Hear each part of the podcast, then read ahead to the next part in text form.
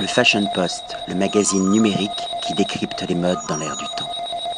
Patrick Thomas pour le Fashion Post. Aujourd'hui, nous allons parler de miel pour la première fois dans notre magazine, mais pas d'un miel ordinaire, de plusieurs miels et je vais dire de miel haute couture.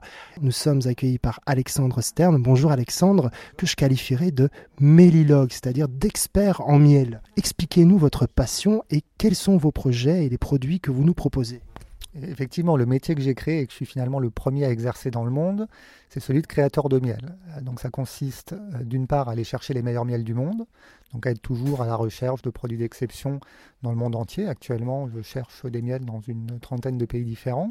Sur tous les continents? Aujourd'hui sur tous les continents. Et ensuite, une fois que j'ai cette matière première d'exception, je vais créer des assemblages. C'est-à-dire que chacun de mes miels est finalement un peu à la manière d'un parfum ou d'un grand cru, un assemblage de différents miels que je suis allé chercher dans différents pays. Comment s'est établie cette passion pour le miel? Ma passion pour la gastronomie au sens large, elle est très ancienne.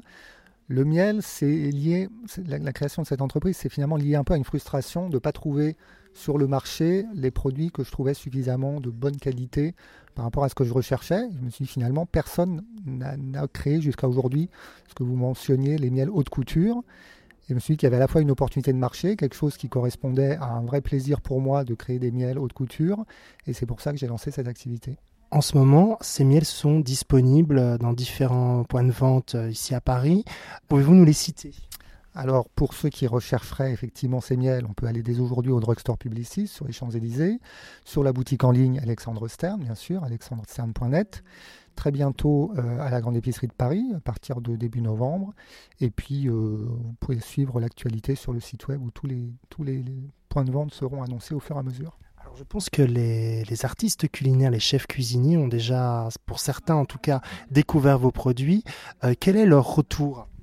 Ce qui est assez extraordinaire, c'est que j'avais aucun historique dans le domaine de la gastronomie. Donc, je suis allé voir des chefs étoilés sans avoir aucun pédigré finalement euh, et sans être un spécialiste du goût. Et j'ai été accueilli de manière extraordinaire parce que la seule chose qui intéresse les chefs, c'est de goûter. Et une fois qu'ils goûtent mes produits, ils sont conquis euh, de manière assez rapide. Et finalement, aujourd'hui, j'ai des partenariats avec une dizaine de grands hôtels, les plus beaux palaces de Paris, Genève, Lausanne, et un certain nombre de chefs étoilés qui sont en train de tester des recettes pour élaborer des nouvelles recettes. C'est vrai que c'est un miel haute couture, mais là, on a le miel des merveilles qui est un merveilleux, magnifique flacon pour 35 euros, on peut pas dire non plus que c'est hors de prix. Ça peut être un très beau cadeau euh, équivalent à un beau bouquet de fleurs, mais qui dure bien, plus longtemps. Voilà, l'idée c'était vraiment de créer des occasions d'offrir du miel. Aujourd'hui, offrir du miel, c'est un peu triste parce que les packagings sont pas très élaborés, euh, les produits sont pas exceptionnels. Pour la première fois, on va pouvoir faire un vrai beau cadeau avec un très bel emballage euh, en offrant du miel, effectivement, pour 35 euros, équivalent d'un beau bouquet de fleurs ou bien d'une boîte de chocolat. Alors comment peut-on conserver le miel chez soi? Le miel, c'est un produit qui est extrêmement simple à conserver. C'est un produit qui est très stable, qui va se garder au moins deux ans, euh, sans précaution particulière. On va juste éviter de le mettre au soleil. Est-ce qu'il vieillit? Le miel, le miel vieillit, euh, c'est-à-dire que si vous gardez un miel 10 ans, les sucres ont tendance à se transformer, notamment si le miel est exposé à la chaleur. Donc il faut éviter de le garder trop longtemps. Mais au 4 ou 5 ans, ça pose généralement aucun problème. On peut le cuisiner également avec le miel. Effectivement, il y a plein de recettes. Alors là, il y a plein de gens qui sont bien mieux placés que moi pour, pour élaborer des recettes, mais c'est vrai que ça fonctionne à la fois en pâtisserie, mais aussi sur des plats salés, avec du poisson, avec de la viande. Euh, j'ai même des, chefs qui m'ont sorti des recettes de poisson euh, laqués au miel. après, on a vraiment beaucoup, beaucoup de possibilités. Et question santé Le miel, c'est un produit qui est exceptionnel et depuis des milliers d'années, finalement, on s'en sert pour ses propriétés pour la santé. Déjà, les Égyptiens, les Romains, même les Mayas euh, en Amérique du Sud se servaient du miel. Et aujourd'hui, on est en train de redécouvrir le miel dans la pharmacopée et de plus en plus, on l'utilise, que ce soit pour le traitement des, plaies, des brûlures. C'est quelque chose qui est utilisé dans les services des grands brûlés. Aujourd'hui, on applique du miel sur les plaies.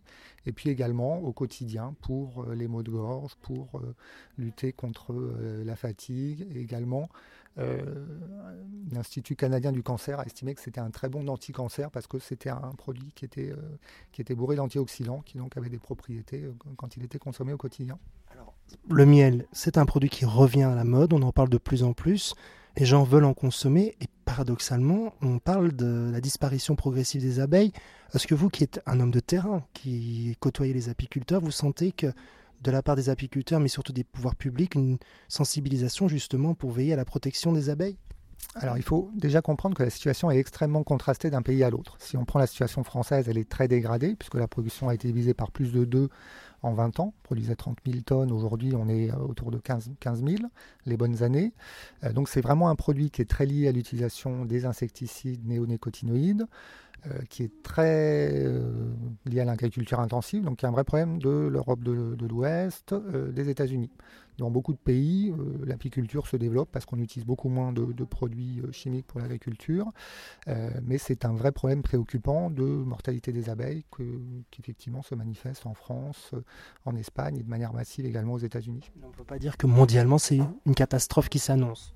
Aujourd'hui, il n'y a pas de pénurie mondiale. Le plus gros producteur mondial de très loin, c'est la Chine. Vous, avez en Chine 8 millions de ruches.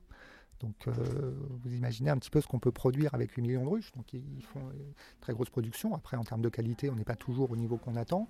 Euh, mais disons, il n'y a pas de pénurie mondiale. C'est un produit les produits de qualité vont devenir rares et effectivement sont plus difficiles à produire du fait euh, des, insecticides, mais aussi des, euh, problèmes liés au frelon asiatique qui commence à arriver en Europe, au varroa qui est arrivé depuis quelques dizaines d'années. Euh, donc c'est un produit voilà, qui est difficile à produire, qui, qui va se raréfier, mais où il n'y aura pas de pénurie massive au niveau mondial. En tout cas, moi, j'ai eu l'honneur et le privilège de déguster certains des miels pur. On parle de pissenlit, avocatier, avocatier, carotte. Alors évidemment, j'ai été agréablement surpris. J'ai le plaisir de déguster euh, ben, le miel des merveilles, qui est juste une merveille, porte bien son nom. Un grand bravo pour votre travail. J'espère que voilà, vous allez ouvrir également peut-être des portes à d'autres nouveaux mélilogues qui vont vous suivre. Encore un grand merci Alexandre Stern et à très bientôt. Un grand merci à vous. Merci. Le Fashion Post, le magazine numérique qui décrypte les modes dans l'air du temps.